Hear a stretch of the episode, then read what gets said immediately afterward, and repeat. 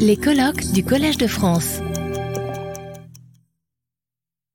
To uh, welcome as our last uh, speaker, David Chalmers from uh, NYU, and uh, the title of his talk is Thoughts on Virtual and Augmented Reality. Thanks a lot, uh, Dave, for accepting the invitation.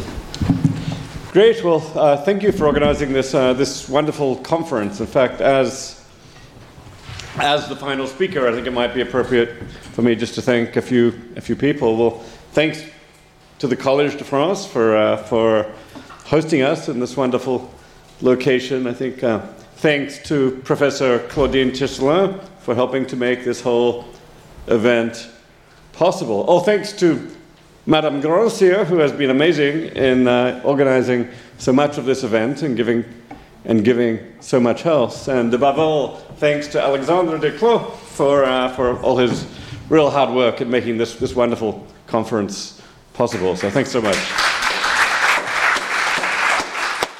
Okay, so this is my title. That's the title you give to a talk when you have no idea what you're going to talk about.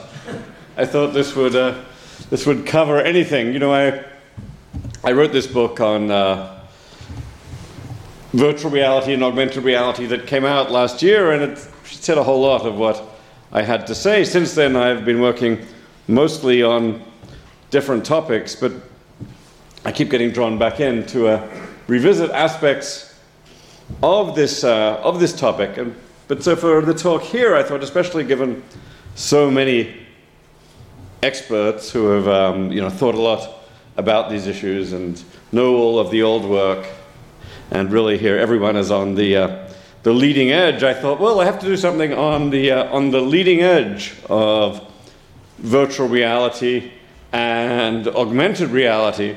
So, what could be on the leading edge? Well, I guess it's. Uh, I guess it has to be what we heard. I guess it has to be what we heard about yesterday. Uh, I don't know how. I don't know how many of you watched the uh, the keynote address from Apple about uh, their new AR, VR headset, the, uh, the Vision Pro. Some of us at dinner were glued, glued to, a, uh, to a smartphone watching, uh, watching the introduction of this, uh, of this device. And, well, of course, the Apple Vision Pro raises many distinctive philosophical issues, right? You would, you would hope so. Um, oh, not, it's not just the, uh, the Vision Pro. There's also, uh, we had released just last week, or advertised just last week, the, uh, the Meta Quest number, uh, number three, uh, the latest venture in this direction by Meta. I thought, okay, what is the philosophical topic, which is clearly at the intersection of the, uh, the Apple Vision Pro and the Meta Quest 3, on which we can philosophically reflect? And in fact, there's, a, there's an answer to that question. Both of these devices use center on what's known as mixed reality with pass through.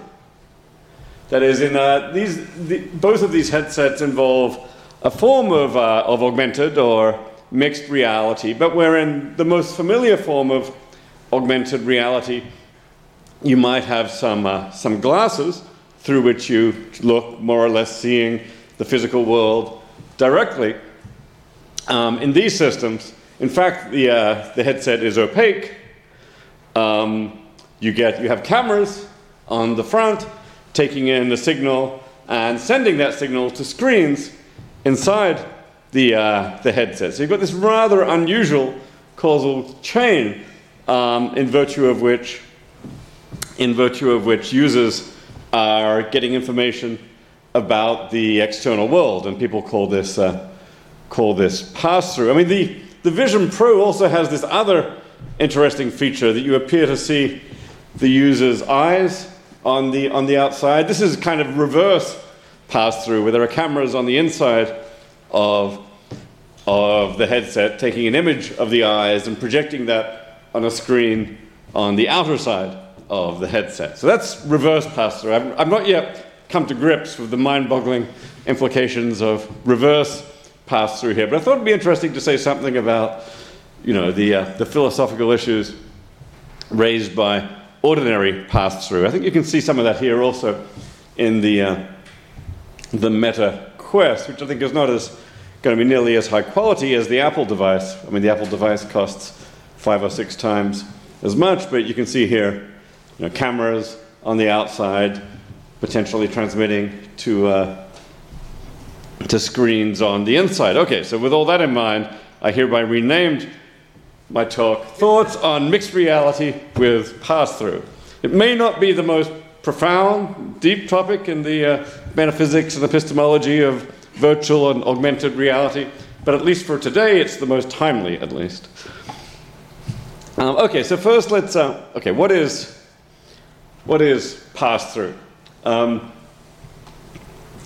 pass through involves cameras directed at the external world, sending, in this case, a digital signal to, uh, to screens inside the headset, yielding immersive experience as of the external world out there. Ideally, you know, yielding experience not all that different from the experience of seeing the world directly. And at least in the, uh, in the advertising we've gotten from Apple so far, it looks like it's very, very high quality, although you know, I, don't, I haven't used the, uh, the headset for myself. That's just pass through. Mixed reality with pass through is pass, pass through where images of the external world, or at least bits of it, um, generated by pass through, are combined with VR generated images. That is, images which aren't coming from the physical world, but from digital processes um, inside uh,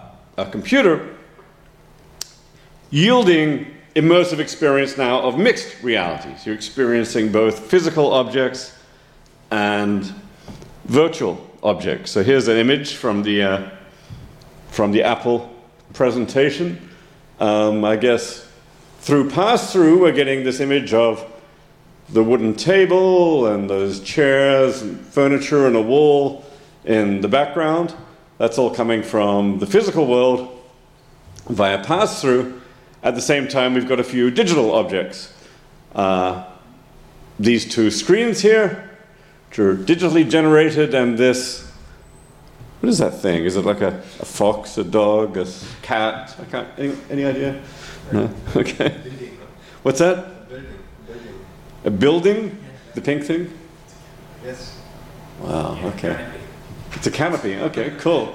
Anyway, okay, so anyway, it's a, it's a digital object, so you're now getting mixed reality, physical objects via pass through, digital objects via standard VR on the screen. And you know, raises lots of interesting philosophical questions. I mean, not altogether different from the ones we ask standardly about virtual reality and augmented reality, but with, with a bit of a twist. So, um, for example, what does one perceive when using mixed reality with pass through? Are the experiences one has when using mixed reality with pass through veridical, illusory, or hallucinatory, and indeed what is the content of one's perception in mixed reality with, uh, with pass through. So think about this. I think maybe it's worth kind of building up to this from some somewhat simpler cases. I mean, maybe the most basic case here is non immersive pass through. What we might think of as non immersive pass through. Take pass through, take away the mixed reality um, take away the digital part, that is, take away the immersiveness, so it's just using a screen, and then pass through basically amounts to live video. Um, then make it immersive, that basically amounts to a form of telepresence, and then make it partly digital, which makes it mixed reality with pass through. But okay, but I'll start with the case of non immersive pass through. If pass through involves cameras getting an image transmitting to an immersive screen that you experience all around you. Non immersive pass through involves cameras getting an image and sending it to a, uh, to a 2D screen, like a standard TV screen, computer screen, that the experience that the, uh, the viewer takes a look at. There, I guess there are two cases here. I mean, to make it maximally parallel to the headset case, you'd want something like local pass through, where you see the view from here, from your own location. But maybe the more common case is remote pass-through, where you see, uh, where you see uh, video images generated somewhere else. And I guess, you know, the classic cases of this would be things like TV news and TV sports, watching a, uh, watching a football game on, uh, on TV and um, experiencing it live, or maybe uh, closed, closed circuit cameras or video conferencing. So these are, these are cases of non immersive pass through in, the, uh, in the, the relevant sense, getting live images. I mean, the video conferencing these days is the one that we're all the most familiar with. You're experiencing images, but they might be generated by, say, by my, my family in Australia. Um, likewise, closed circuit cameras for more local pass through. I don't know. What's the. Uh, I don't really. Ha- it's not occurring to me what's a pure case of, uh, of local, um, local pass through where you look at a TV screen that sees what you might be seeing directly in front of you. I'm thinking of the kind of, like navigating inside a tank is about the, uh, you know, one of the, uh, the close cases where people actually have cameras telling them what's, uh, what's around the tank or a submarine. The video mirror in a, um, in, a, uh, in many cars these days, you know, where standard glass mirrors have been replaced by video mirrors. That's not bad, although it's actually showing the view, uh, the view behind you. Any other, any other good cases? I, I had something like that on a plane. Uh-huh. So I was sitting on a plane, and then in, in, the screen that you could, let's say, watch a movie, at some point there was a camera from the. Ah, yeah, very good. Facing forward. This is yeah. what the pilot sees, which you're blocked from seeing by the front of the, of the plane. That's a good case. Anything else? By the way, I'm, I'm very far from an expert on pass through. I've just been thinking about this for the last, uh, for the last day or so. So uh, if anyone has any uh, expertise on this stuff, feel free to, uh, feel free to, uh, to pipe up. Okay, so we've got um, yeah, remote pass through, local pass through. I was thinking maybe one of those, yeah, Iron Man bodysuits, maybe. The trouble is, actually, that's probably going to be immersive rather than non immersive. Um, anyway, okay, so now we've got these cases of non immersive pass through. So, so, you know, very basic case. What does one see? Let's raise these questions for non immersive pass through. This is just a very standard question now about what goes on in perception of, uh, of live video. Not a million miles away from many of these questions about you know, seeing in that, um, that, uh, that apply to, to photos and, uh, and uh, paintings and fixed images. Although in the case of live video, I think somehow the intuitions get even stronger. Certainly, my view is in you know when you're so, so you know when you're um, zooming uh, with your family by, uh, yeah, by video conference. What do you see?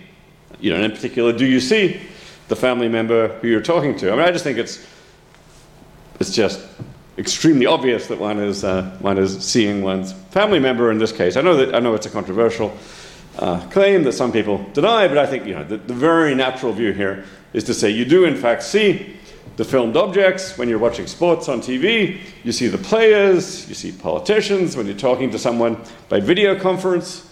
Um, you see them. I mean, you see the filmed objects via seeing a screen. So the only th- it's not the case that the only thing uh, you see is the the filmed objects. You also uh, you also see a screen, and there is that complex relation of seeing in between them. But I also take it it's usually non illusory. I mean, there's an alternative view here. I don't know exactly. I mean, there's many forms of the alternative view. The alternative view is that what, what do you see here? Well, you really just see a screen with various colored patterns on it. You know, a two-dimensional object with um, with various two-dimensional color and brightness patterns, and then one somehow interprets it as being about the filmed objects. And I don't know, maybe that's some visual kind of interpretation on some views, maybe it's imaginative, maybe it's cognitive on some. I certainly haven't read all the literature on uh, what to say about these cases, and, but that, amount, that kind of interpretation does not amount to seeing the filmed objects. And I found this a, just kind of a very counterintuitive view. You never see, you never see the people that you're talking to on video conference. Just just a little uh, odd to me. But, uh, you know, I mean, I can see why the case of a photo is, you know, maybe not quite as strong. The case of a painting, the case of a mere shadow, I don't know. I mean, obviously, there are, there's a slippery slope here, but the case of live video, I, start, I mean, I guess I think if there's a notion of seeing where you merely see the screen and you don't see the people, then we've got good reasons, good, good reason to do some conceptual engineering and adopt a, uh, a broader notion. Anyway, I'm inclined to, uh, um, to go this way here, to go with the uh, intuitive view here, but interested to hear any defenses of just, you know, the screen-only view. Um, then the question is, what is the content in non-immersive pass-through? Um, I think the obvious thing to say, you know, aside from the screen content, the content about the depicted uh, objects involves, you know, the presence of objects, at the very least, with certain shapes, certain colors, and certain relative locations. One interesting issue that comes up with remote pass-through, which is the standard case, say when you're watching TV, watching live TV, you don't necessarily know where all this is, uh, where all this is happening. Maybe sometimes you might. Um, but so it looks like you don't normally, I don't think it's particularly plausible you experience all this stuff. You know, the football game is happening right here in front of you inside your, uh, inside your house. I think probably in the most generic case, you just experience all that as happening somewhere rather than in a particular location. I mean, there may be cases where you know the location so well uh, that it becomes part of the content of your experience. I mean, I would argue that in the rearview mirror case, you actually experience this stuff as happening behind you. That's something I argued um, in the discussion of augmented reality in Reality Plus. So maybe there are cases where the location gets in there as there or somewhere. For the case of local pass-through, where you know maybe you're like your airplane case, where you know perfectly well it's happening in front of you. I think at least in the extreme case, like the tank driver who's gotten adapted to this and so on, I think it's fairly plausible that they experience all this as happening here or in front of them and so on. So the content needn't be all that different from, from that of ordinary perception. Okay, that's the non-immersive case, which is, in, I mean, in some ways the most boring and the most familiar case, but it's good, it's good to use that case to build up to the immersive case. Okay, so next we have immersive pass-through, not yet mixed reality. Nothing, there needn't be uh, any digital objects here. Um, here, this would be a case where camera fields an image to a headset screen now, rather than a TV screen, um, a headset screen that uh, affects a viewer and is experienced immersively by that viewer. I don't know what are the uh, what are the best cases of immersive pass-through. I, mean, I think probably the most familiar one here is telepresence surgery, where you have a surgeon using a uh, using a headset, which at least in some cases um, is full 3D immersive vision, and then is manipulating some manipulating some surgical devices which are acting on acting on a patient, and all those images are fed back and so on. I take it that's something like um, immersive pass-through. Are there other cases? I mean, there's certainly science fiction cases. I don't really know very much about military bodysuits and so on, but there are some that protect you so well that it's all opaque, but you get cameras on the inside. Anyone, Nathan? So, okay, good. That's yeah. That's okay. That's remote. That will be remote immersive pass-through. Um, yeah, a local case, I guess, would require that you're inside the helicopter. Maybe the tank case. Or the That's what I mean. They're the, they're the back seat. The oh, they're in the back seat of the helicopter. Okay, cool. Yeah, yeah. Cool. Interesting. Okay, so that's uh, local immersive pass through. Of course, the, the other way to get local immersive pass through is just to use your Apple Reality Pro, sorry, your Apple, old, old name, Apple Vision Pro, and uh, turn off the VR and just see the physical world. I mean, apparently there's a kind of slider on the Apple product where you can go for full physical reality, full virtual reality, or some combination of the two. So turn that slider to full, full physical reality, and you'll be getting just pure immersive pass-through. Um, so what do you see in immersive pass-through? I mean, again, you know, the view that you just see the screen is available. Um, I think that view is actually less well motivated here than in the non immersive case, just for the obvious reason that you don't have any experience of a screen um, in immersive pass through. When immersive vision is well done, you have no sense of there being a screen there. The experience, at least, is that of experiencing the objects directly. Contrast this with the TV case, where you certainly, yeah, you experience the objects, but you also have an experience of a screen, and you see one, you have all that complex phenomenology of seeing one within the other. I take it in immersive vision, you have no phenomenology of, of seeing in, unless, I don't know, maybe it's prepared badly and you get some glints from the, uh, from the screen. The phenomenology is just on a par with ordinary phenomenology of uh, seeing the objects. I mean, that doesn't entail that one doesn't see the screen. Maybe someone could say, well, you do in fact see the screen, no matter whether you experience it as a screen. You know, maybe you're seeing a bunch of screen objects that you're interpreting. But anyway, all one seems to see is the external objects, and I'd make the case that here that's what one really does see. You see, in this case of immersive pass through, you see external objects with the causal mediation of a screen, but I would argue not, not by perceptual mediation. You don't see the objects by seeing the screen. You see the objects directly with the causal mediation of the screen. I mean, again, there are a bunch of alternative views here. I don't know if there's some, there's probably some literature relative, relevant to this, but if so, I don't know it. I mean, one view would be, you know, I think it's a respectable view to say that uh, you do, in fact, see the screen even though you don't experience it as a screen.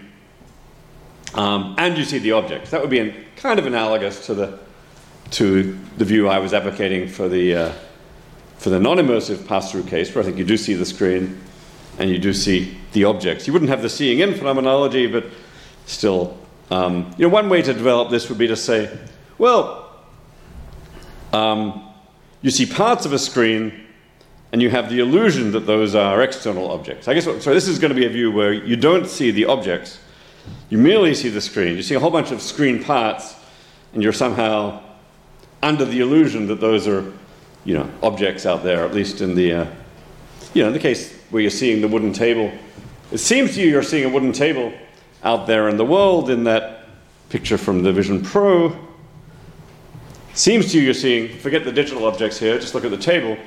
I guess one view is you're really seeing, the natural view I think is you're really seeing the table, but one view would be that you're merely seeing the screen or bits of the screen and you're somehow under the illusion that that bit of screen is a table. I find that a rather bizarre view, but maybe some people will, uh, will have it.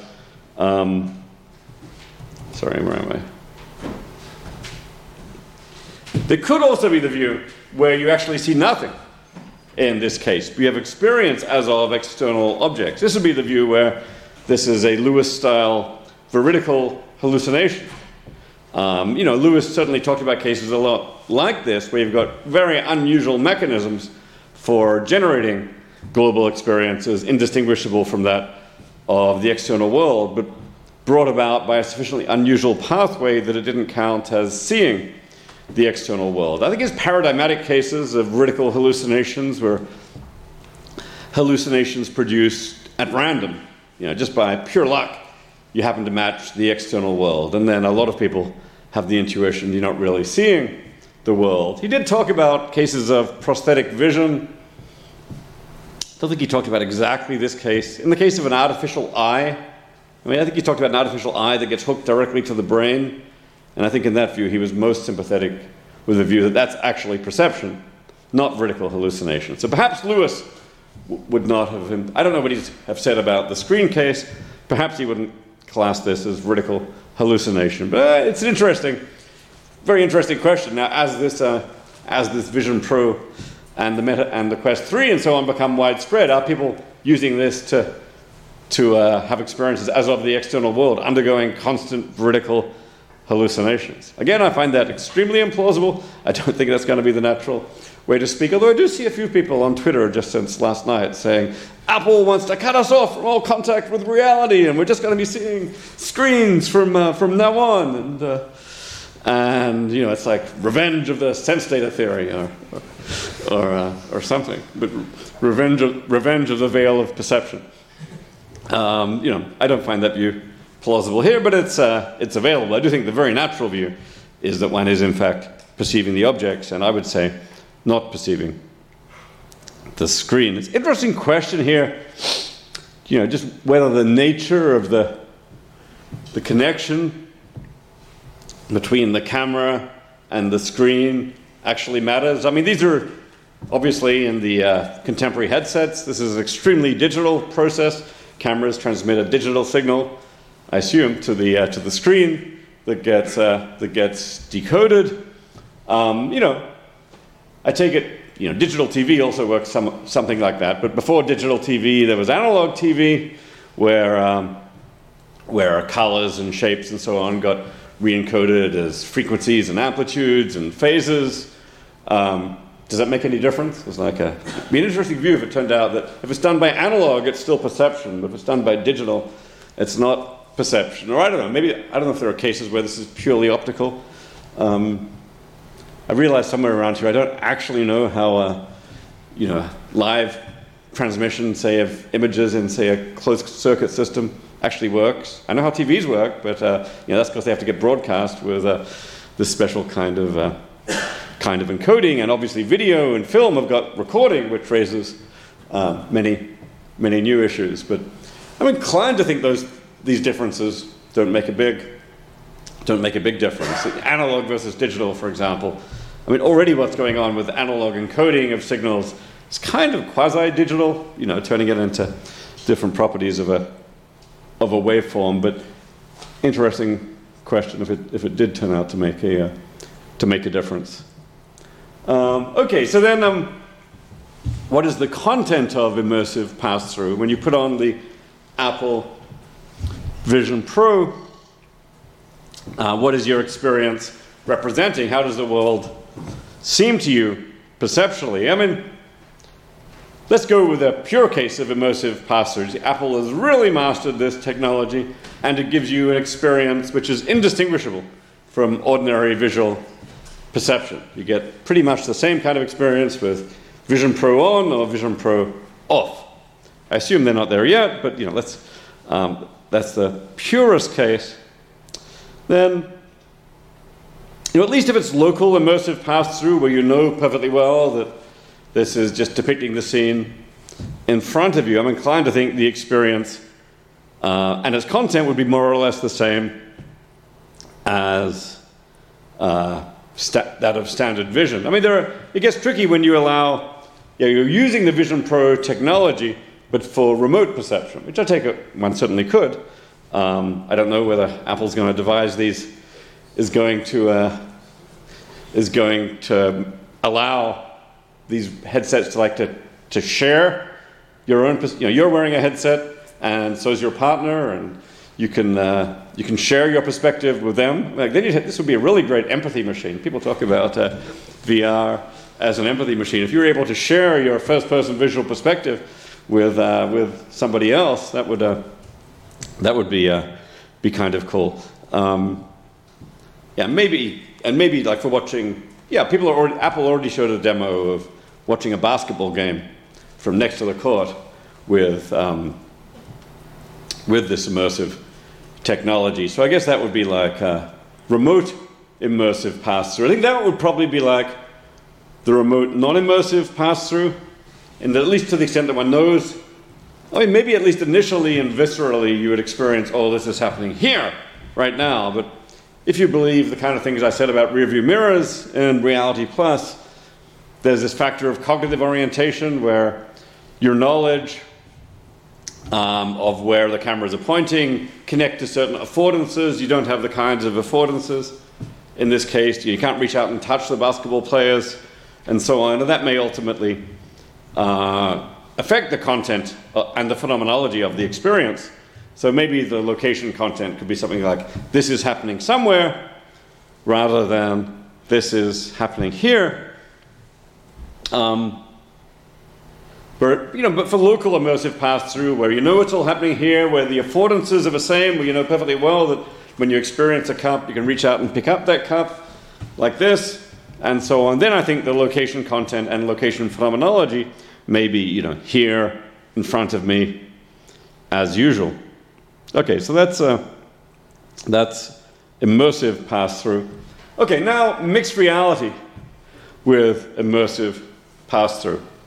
Uh, that is immersive experience via headset screens which are sensitive to both physical reality and virtual reality. So here's a, uh, here's a mixed reality.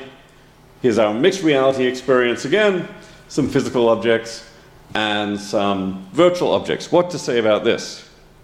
Okay, so this brings in digital objects. So I've got to mention my view of what goes on when one sees virtual objects in VR. I mean, some people have discussed this already. My view is that virtual objects are, in fact, digital objects, which are instantiated in computer processes, which one is in causal interaction with in VR. You're seeing digital objects. That's the, the metaphysics of, of what one sees, but it can, in some cases, involve illusion. If, for example, you've got no idea you're in VR, um, you take it you're just in having a, an ordinary experience, um, but actually someone's put a VR headset on you, then you could, you can, in some cases, misperceive these digital objects as physical objects in physical space, which I take it is an illusion, um, because these are not physical objects in physical space. But I think probably the more standard case, certainly for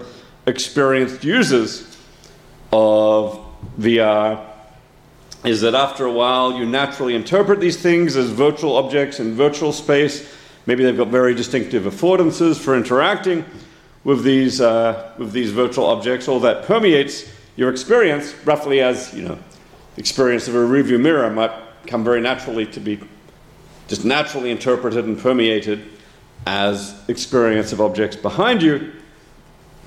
Um, so when you know you're in VR, uh, you perceive these as virtual objects in virtual space, and that at least needn't involve an illusion. Okay, so what am I going to say about? Uh, well, first of all, for mixed reality with pass through, what am I going to say about what one sees? Well, I think my view about what one sees is going to be a very natural one. You see both physical objects and digital objects depending on the source of one's experience. Where a digital object is bringing your experience about, you see it.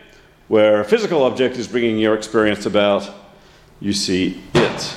I'm interested in whether, I guess some people, some, the people who think you only ever see a screen in any of these cases they're going to say you see neither digital objects nor physical objects in this case. You just see the screen and you do some interpretation that that gives you the rest. I'm curious if there's anyone out there who wants to say you do, in fact, see the physical objects here um, with mixed reality, with immersive pass through, but you don't see the digital objects. I don't know, maybe those digital, digital objects are mere uh, hallucinations or, or illusions. Um, yeah, maybe there are. Be curious. I mean, some of the view, some of the um, opposition to the idea that you actually see digital objects in VR may come through just holding a view where um, you can't even, it's just because there's a screen and you can't even see uh, physical objects via a screen. But then yeah, I think there's probably different kinds of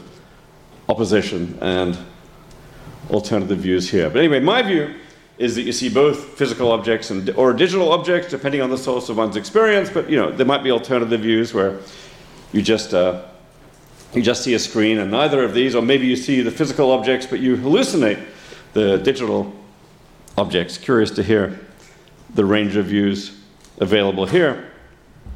And then there's the question um, is one's experience veridical or illusory and experiencing this mixed reality? And here I think this parallels the case of standard augmented reality, which I discussed in a chapter of Reality Plus. I think this is actually the case of augmented reality is in many ways more difficult and complex than, uh, than the case of virtual reality, partly because, they're, partly because these objects, the digital objects and the physical objects, seem to be sharing a space, but it's not, ob- it's not obvious that they're actually sharing a space. So there's the potential for a new kind of illusion. I mean, I think you've got to distinguish cases. One is whether one issue is whether the physical objects and the virtual objects are themselves distinguishable. Um, I mean, in this case, it's pretty obvious which are physical objects and which are, which are digital objects. The, uh, the building and the two screens have that distinct sense of digitality, whereas I'm thinking those, uh, the rest of it, the rest of it doesn't, and is fairly naturally uh, physical. Now, who knows? Maybe Apple is so good that they can actually they've got digital objects which are uh, physical objects which are digital objects which are indistinguishable from the physical. But mostly for now, they're distinguishable, and often people deliberately make them distinguishable, um, which is a good idea, as I'll discuss. So, at least in the case where you're seeing both, but they're distinguishable, it's kind of obvious which are which. I would argue, by extension of the earlier line about expert users, that one sees virtual objects as virtual and physical objects as physical, and one may well actually have the distinct affordances. You know, if, for the physical objects, if you reach out your hand, and touch the table, you know, you'll whack it, but um, you reach out for the screens, we'll go right through it. On my view, that can correspond to a difference in the content of, of perception. Um, so, at the very least, I think that needn't involve an, an illusion. Then there's the question of whether there's interaction between the, uh, the physical objects and the virtual objects. I think that's at least you know the dream case a lot of the time for um, you know you actually one of the use cases already exists with the smartphone is like seeing how a bit of furniture looks in the corner of your room that involves you know a virtual object sitting in the corner of physical space. But there are there are also other cases where there's no interaction. Maybe you've been playing your VR game of Beat Saber, and then uh, you know you hear your kid, um, and say, okay, turn back that dial to half and half, and now you're experiencing the Beat Saber world and the physical world, and they're not interacting at all. I think in the case where there's no interaction, I think it's arguable in that case. You know, Beat Saber and kid both going on. Maybe you're perceiving, and it's obvious which is which.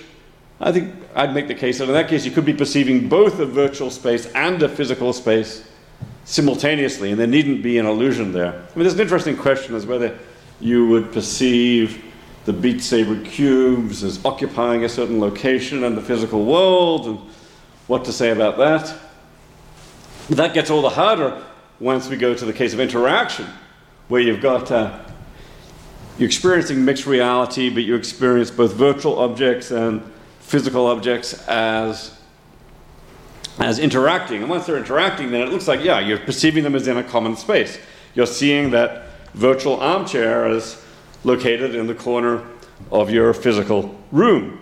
So, what to say about that? I mean, this is the case which is the most tempting. I think is the strongest case to say is illusory. Um, you say you're experiencing that that you're experiencing a digital object, but you're experiencing it as being in the corner of your physical room, and it's very tempting to say, come on, it is not, that digital object is not, in fact, in the corner of your physical room. I think it's a reasonable reaction.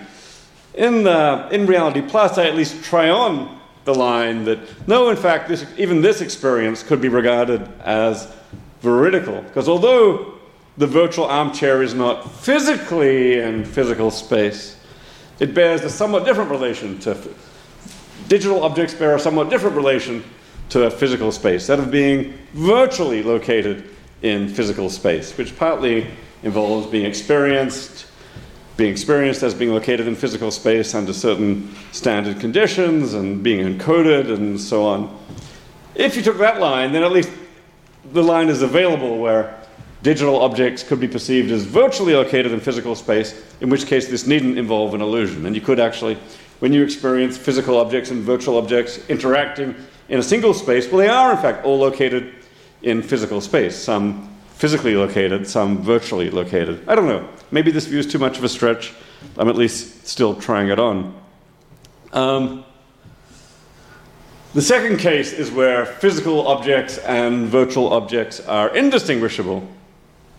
Um, I mean, in that case, again, it's very natural to say that at least for the naive user, they'll get the illusion that physical objects are present. Just say we had this, but uh, those three objects were convincing, you know, physical objects. One of these looked exactly like a, a physical cat and so on. It's easy to see that a non-expert user might experience this as a, a physical object being present when it's not, which would be um, illusion. The digital object would be experienced as physical. What to say about the expert users in this case of indistinguishable physical and virtual objects? I mean, to the expert user experience all this is happening in physical space?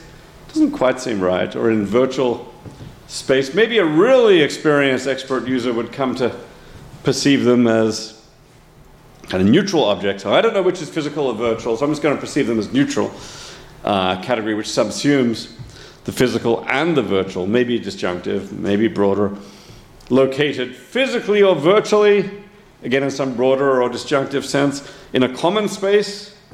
That needn't be an illusion. If this happened a lot, if we got to, if we are very regularly using mixed reality of this kind with physical objects, virtual objects, you don't know which is which, I suspect this would come, become at least a natural way to describe the experience.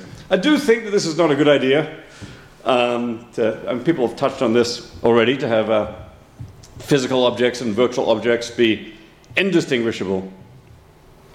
Um, you know, I'm not, as I was saying to people earlier on at the break, I've been asked to do a few, occasionally asked to do some policy things with, uh, on VR and AR, and I discovered very quickly I'm not very good at policy, so I moved away from it. But, but insofar as there's a policy recommendation here, it's like, you know, I'm at least tempted by this policy recommendation that uh, virtual objects should always be distinguishable from physical objects, that, you know, you shouldn't be under any confusion about whether a given object is a virtual physical object or a virtual object. I mean, that makes sense for all kinds of reasons, just even pragmatically, because, you know, if they have different affordances, you don't want people to be trying to pick up virtual cups and, uh, and so on if you can't. But likewise, likewise, I think one should always know, it's, it's good policy that one should always know whether one is in physical reality, virtual reality, or mixed reality.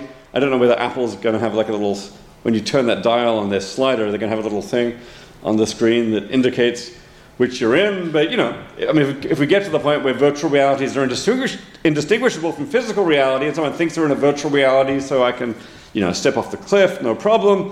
Whoops, it was physical reality. Okay, that's, uh, that's, uh, that's not going to be good. So I, I do think that, um, and I kind of expect that going forward, um, people are going to adopt a policy where virtual objects and physical objects are always distinguishable. I mean, there's actually an analogous issue in AI.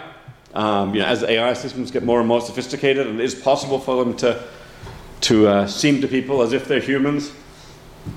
I think there's a reasonable case that one should always know, at least in certain contexts, one should always know whether one is actually talking to a human or an AI system, because you know, it really matters to how we treat them. Certainly for now, while humans are conscious and AI systems arguably are not, there's a big difference in you know, what, how it's reasonable to treat a human and an AI system. So I think that's also a, a reasonable recommendation in the case of AI.